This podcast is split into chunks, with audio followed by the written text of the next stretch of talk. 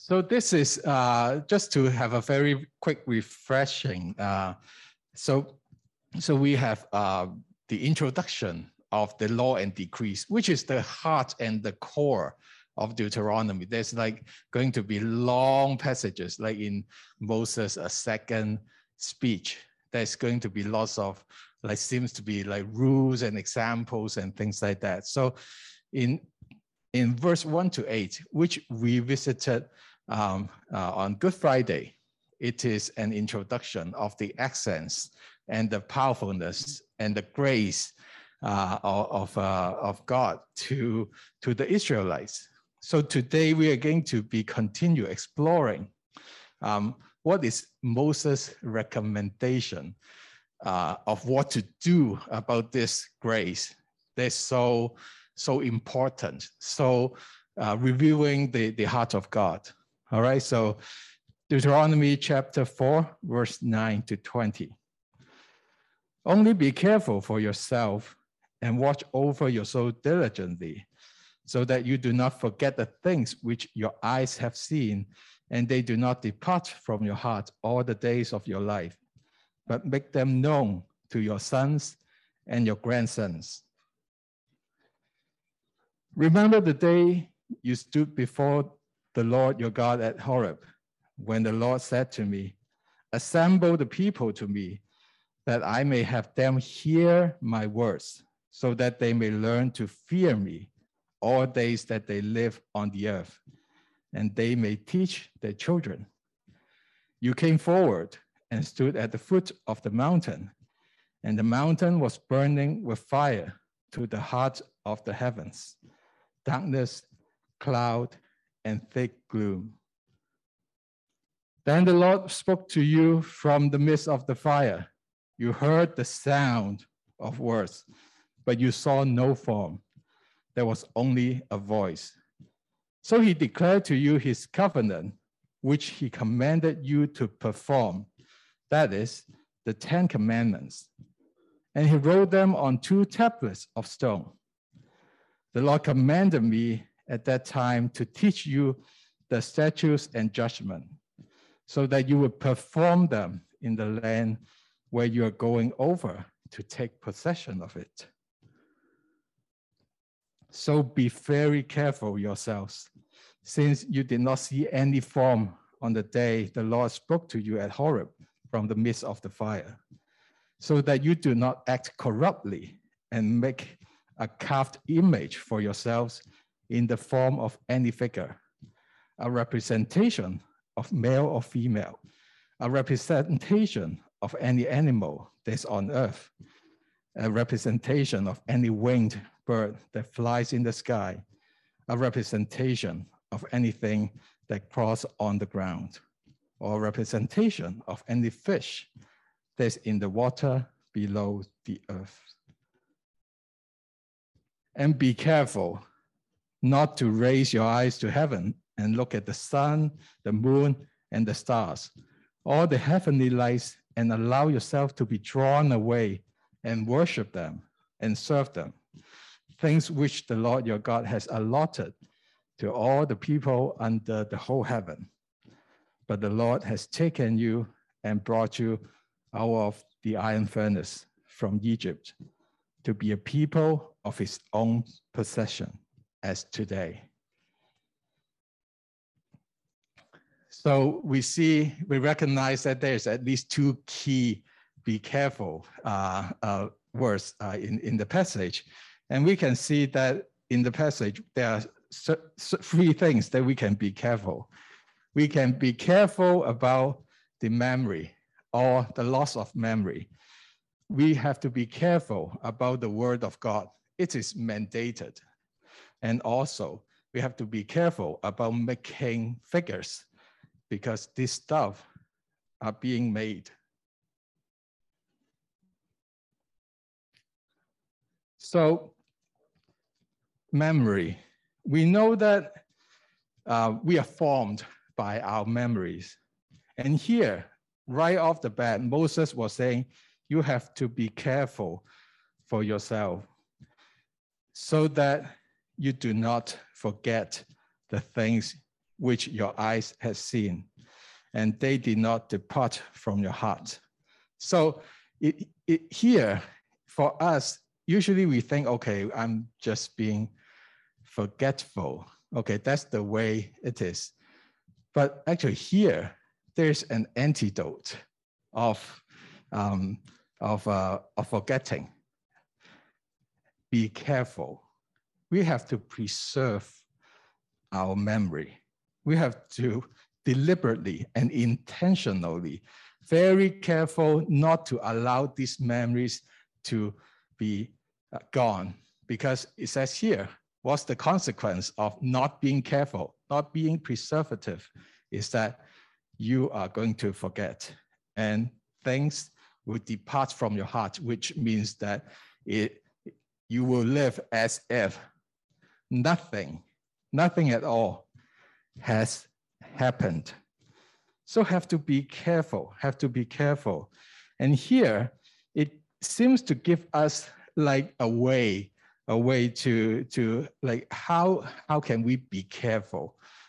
Do we like, what do we do? It says here, make them known to your sons and your grandsons, to the people around you, possibly and probably younger than you. You keep talking about it and make this experience known to your sons, your grandsons, people that's maybe a little bit younger than you. That's the antidote. And Moses indeed is uh, exactly doing that. When he, when he talks to the generation um, uh, that they stood before him, that was standing before him, they are not the generation that were present at the Mount of Horeb. Remember that, like most guys who have been dead at that time, for the one who are listening to him, they were so young, they were babies. They've got no clue what happened at Mount of Horeb. They would get the stories from their parents, but personally, probably they might not have a very fresh and vivid memory of that. And that's why, that's why it's so important to keep telling the stories as if, so that as if making the generation who is younger than, uh, younger than you to have that kind of experience, to make known to them, to make known to them. Moses here is to refresh and articulate what happened before when the generation either wasn't being born or they were little, little kids.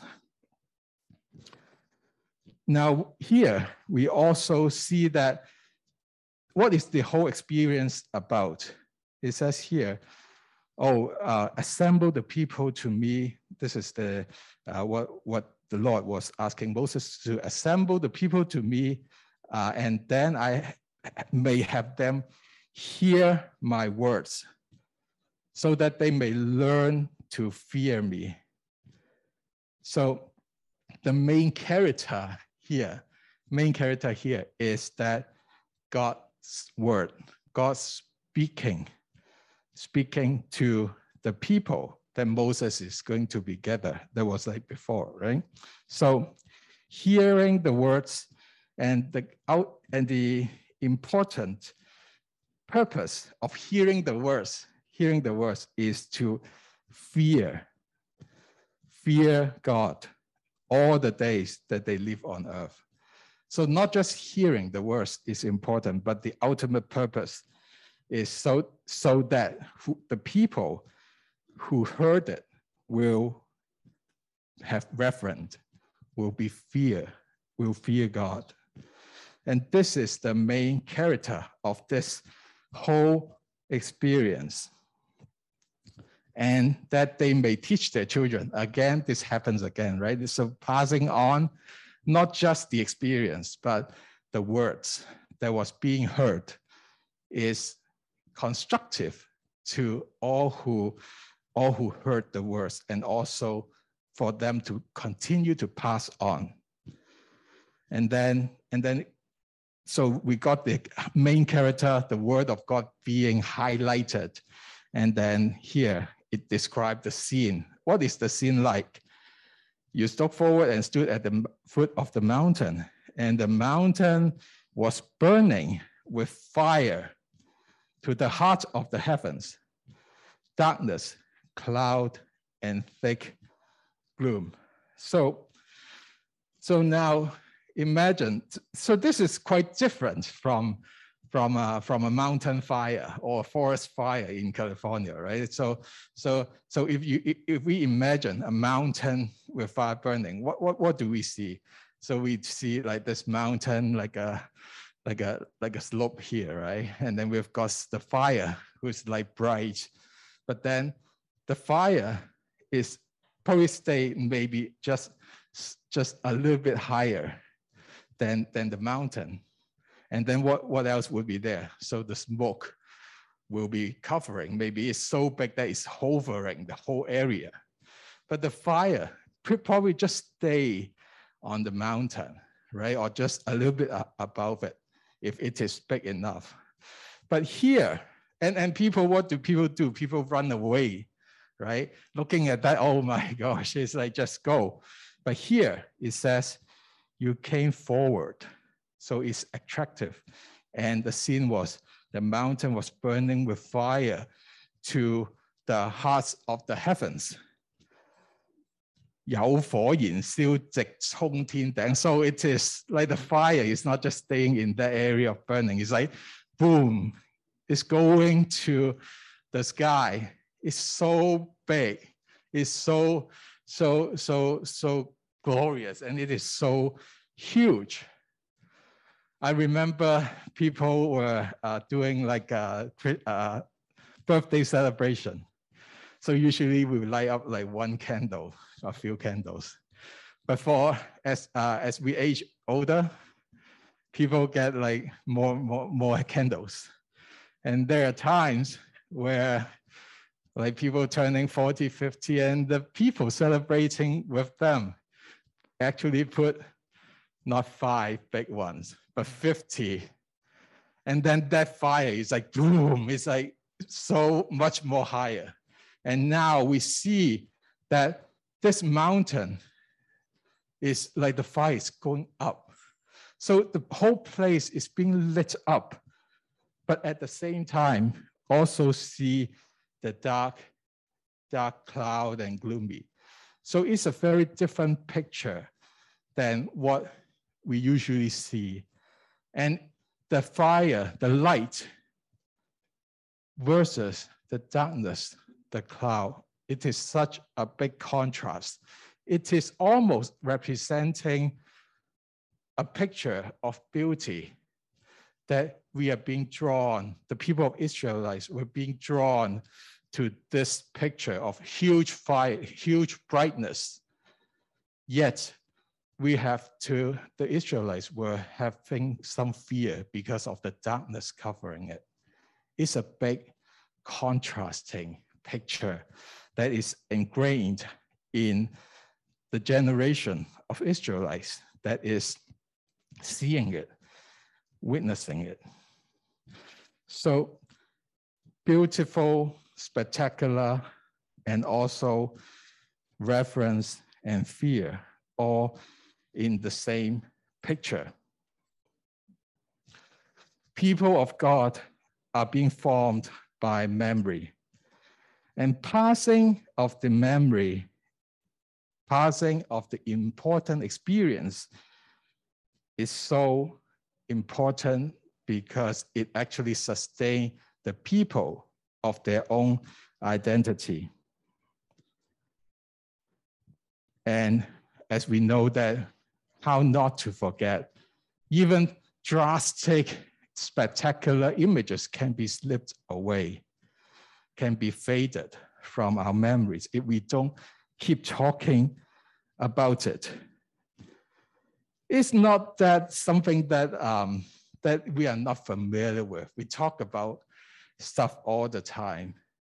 We probably will be, is already doing the practicing what, what we do to talk to the to the younger younger folks uh, of our family or or or younger people.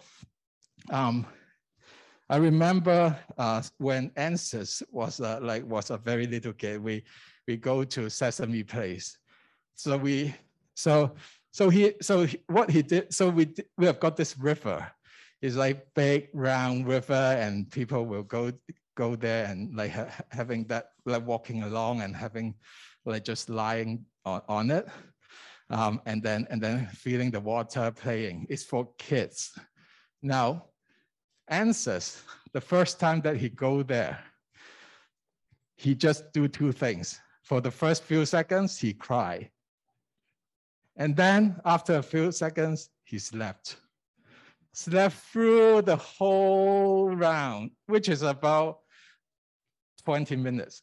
Slept, no memory of that at all.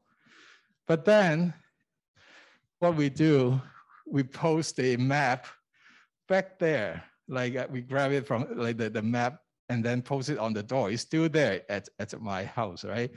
And uh, so, and we talk about the experience. Ah, you you were crying, and then like the water splash on your face, and there's like coconut, uh, uh, uh, fake coconut water splashing on your face, and then you did you, you were so deep into deep sleep that you didn't even wake up, right? So that's we talk about the memories we talk about the funny stuff that is that is like a part of precious, precious experience that we have. We talk to it. We talk to the younger folks about it. And he start to retain and regain and refresh some kind of a memory as if he really sees it, as if he wasn't like falling the, uh, asleep all the time in that ride. We, we are already doing that. But sometimes, so it's, it might be easy, but sometimes we find that there's some certain resistance that we don't want to talk about it. What are those resistance? So first of all, we might be afraid that uh, we are going to be a boring person I don't want to bore people. I don't want to sound like my grandma that who is repetitive and also keep repeating the same stuff and bore the tears out of me. Now, but here, the passage was asking us to talk to our sons and also grandsons. So we are, we are entitled to talk like a grandma or grandpa. So we can do that because that's what God asks us to do. And if you are a boring person, no matter what you say, it's going to be boring, right? If you are funny, then it, it's going to be funny. So, so don't worry about bored like your, your next generation. And also, um, another resistance maybe, oh, look at us now. We are not as quote unquote spiritual as before. And therefore, it is a bit embarrassing to talk about this experience. But remember that this experience, the main character, the one who is at work, is God anyway, it's not us. He, we are talking about his action upon our lives. Maybe we are weaker in certain aspect right now. And at that time, we are weaker in other aspect. So the focus is on God anyway. And thirdly, sometimes we do not want to be seen as not grounded in reality. We don't want to seen as lay day, like we don't, it's as if we don't want, we, we are not living uh, uh, in this world, um, these spiritual experiences. But then, how about we see indeed that God's experience is a part of the reality? It is reality, it's a part of what happened.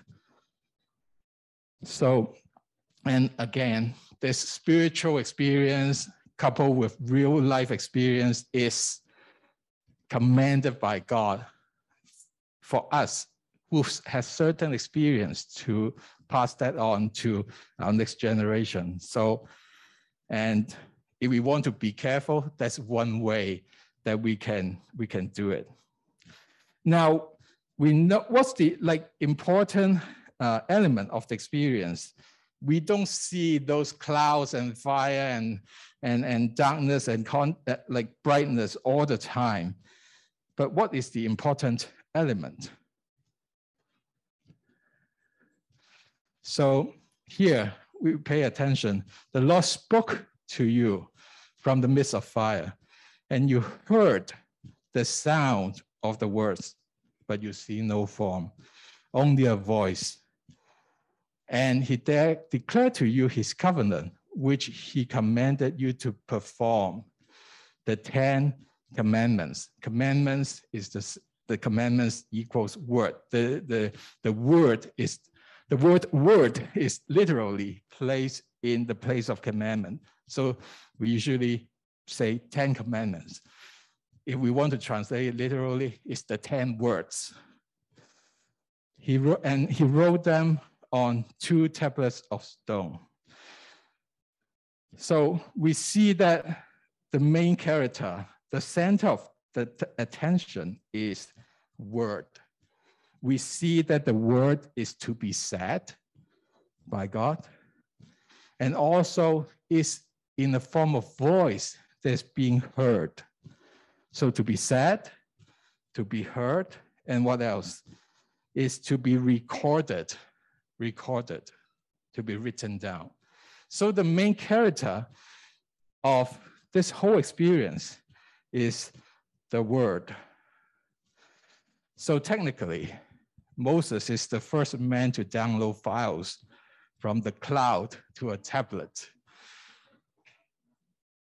This is the importance of the word that Moses was, uh, was a part of it to be able to, to, to grasp it, to see, to, to actually to experience hearing the word of God, God's speaking, and then it was also written. So it's so important uh, for the word.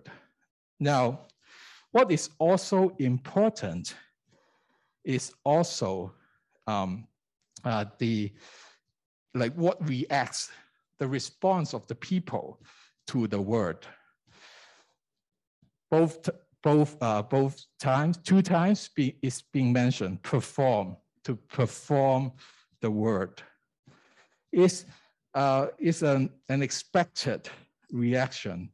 And it was being encapsulated in the covenant. It says here, so he declared to you his covenant, which he commanded you to perform, to perform. So when we talk about covenant, it's like how like weird. Like so, this covenant and then it's a covenant, but then you need to perform it.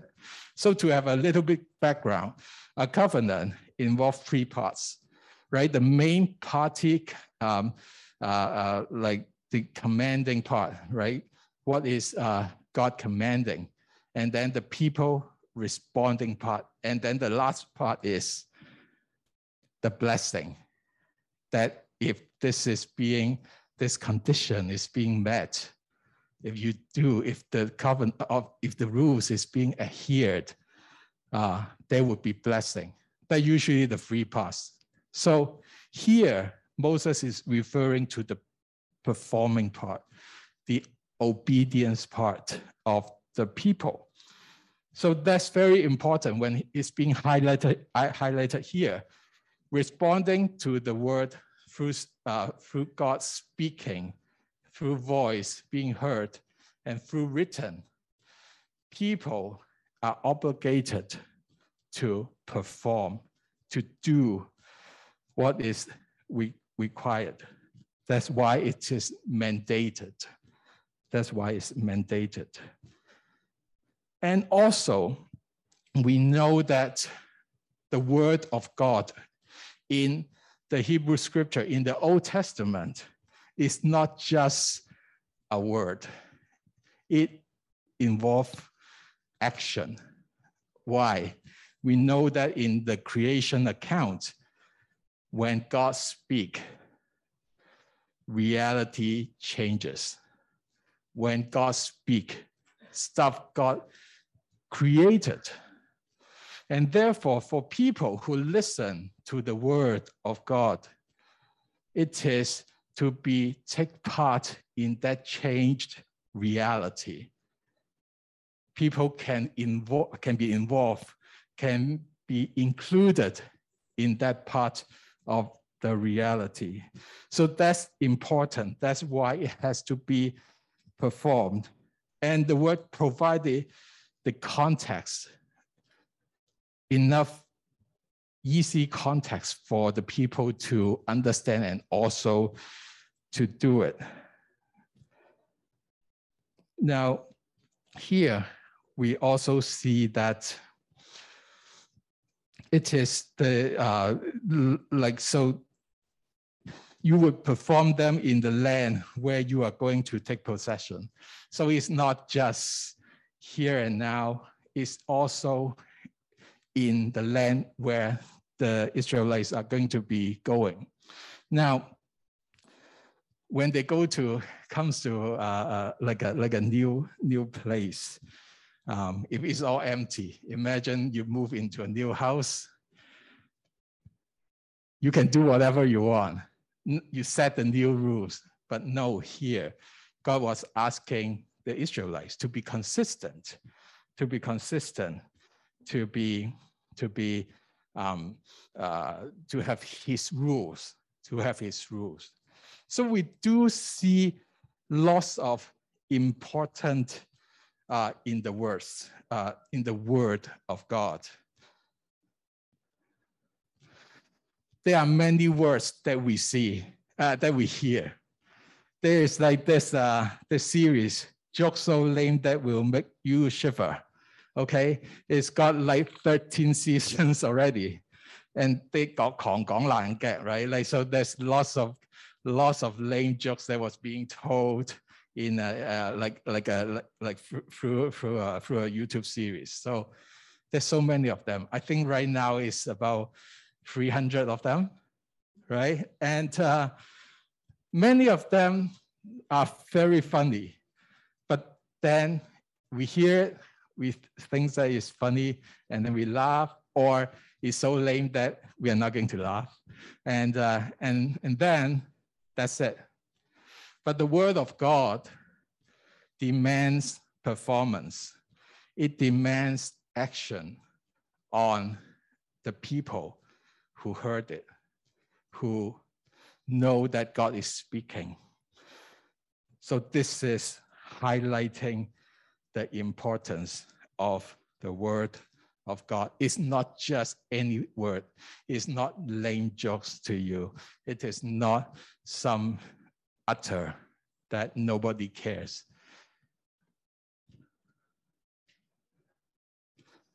Here it says, so be very, very careful. Be very careful. Um, very careful because since you do not see any form on the day the Lord spoke to you at Horeb from the midst of the fire. So we see the importance of the word. But then this emphasis saying that, oh, there's no form that you have seen in that experience. Why, why is that so important? Why is that so important? Because that form, that form can be a danger, can be a danger. So the Israelites got the, the experience of the fire and the cloud and, and the word that was spoken, heard and written. That's how they experience God. And that's it. This is enough for them to lead a fearful life. There's no form there's no form. Giving it some form is an act of corruption because it's here, say, it was saying, you do not act corruptly and make a carved image for yourself in the form of any figure. So that experience, main character being the word of God, is enough, is enough. Anything extra, it is being seen as an act of corruption. So the form that's visible, visible to people come in two flavors. So the first one, it is it can be it can be seen. It's, it is tangible. It is here. I'll read this to you. So it's a do not a representation of male or female, male or female, and also is a representation of birds, uh, the, uh, the animals crawling on the ground, or the fish. So, so the first flavor is, is, um, is some stuff that we see that was being created in Genesis on the fifth day, on the sixth day. So they were mere creation.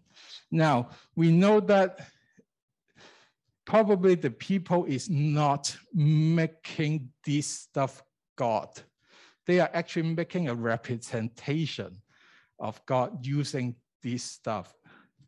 So that's it's not like, oh, I worship God and then I all of a sudden I worship Bunyam or whatever, right? Like not that. It's like crafting a figure that represent God. And what can, what do we use to represent God? Oh, fish, female, uh, male, all this stuff. Now, this is, even though this is not, this is not um, uh, like quote unquote idol worshiping. In fact, we are trying to, people making these statues, what, what can they do with it? Actually, they can place when, wherever they want, right? Oh, I can place it on my IKEA bookshelf. I can place it in the toilet as a representation of God. So that actually takes away the mystery and also the unlimitedness of God. God is has all this, uh, he can control, he can do everything. But now we are making this stuff trying to represent him. Um, no, we are confining God into certain areas. At least we thought, oh, yeah, like we place it there. And what does it mean? It means the presence of God is there. It means the presence of God is there. It is almost like uh, I recently watched a, watch a program and uh, it was about tidying things up. And we, in one of the episodes, one of the person was uh, was uh, placing some kind of like a like a like like a like a passage from from the from from from a, from a Buddhism or something, like kind of like a quote onto a wall, and and and and some people were saying, oh, you're making this kind of like spiritual, right? So so it's not good. It's not good to place it in in, in, in, that, uh, in, in, that, in that space.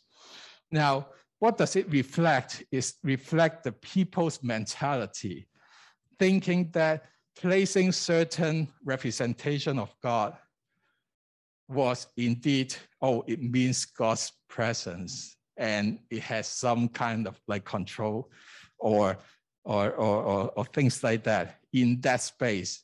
But God is unlimited we are not to confine him, nor we try to make figures so that we can have his presence in the space that we designate.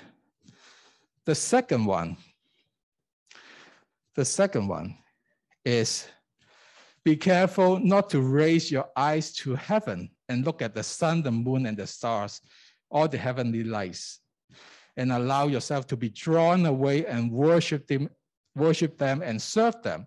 So this is another level. It is not a representation of God, but these are people will see as God themselves. They will spend time and effort to serve. What are these? Like heaven, uh, the sun, the moon, and the stars. Why? Because it is influential in the people's life. It is influential in people's well-being. Why? If you please the sun and the moon and how the seasons change, if you are in the agricultural business, you will benefit from it. You will be having good harvest. You will be not having like drought and rain and all this stuff, right? But again, we know that these are also created by God. The moon, the sun, and the stars. So people do have a tendency to, to have that, that like make the stuff and make it to make it become God and, and try to use our time to serve and, and our attention and focus is all on these things that's made, that's made by God, not God himself. Sometimes, sometimes um, it's so easy, not just like Asian people, even for us to have that um, tendency. Why? Because these things give us a sense of security and safety.